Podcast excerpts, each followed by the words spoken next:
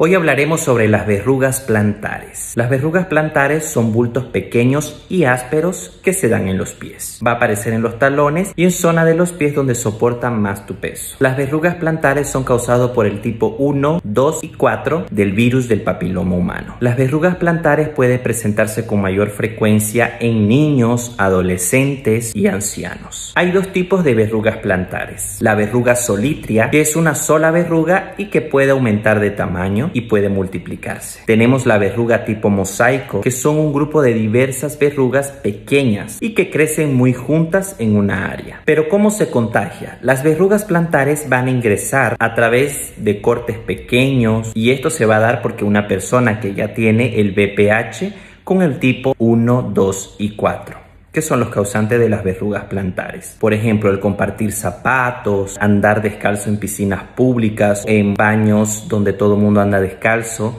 pues puedes contagiarte si tú tienes alguna herida y una persona que tenga estas verrugas plantares, pues tenga también una herida, pues es una puerta de entrada para este virus. Los síntomas que puede presentar es sensibilidad o una incomodidad al caminar o al estar de pie, ya que recordemos que estas verrugas pues se ganan en zonas donde soporta tu peso. La mayoría de las verrugas plantares no son un problema de salud grave y a menudo desaparecen por sí solas. Cualquier persona puede tener verrugas plantares, pero este tipo de verruga aparece con mayor frecuencia en niños y adolescentes, en personas con el sistema inmunitario debilitado, en personas que caminan descalzas, etc. Para prevenir el contagio con estas verrugas, es importante que uses chinela o sandalia cuando frecuentes lugares públicos como las piscinas públicas, los vestidores públicos. Segundo, si tienes verrugas, no te las arranques ya que esto puedes ocasionar a que puedas salirte en otras áreas también. Si vas a hacerte pedicure, pues es importante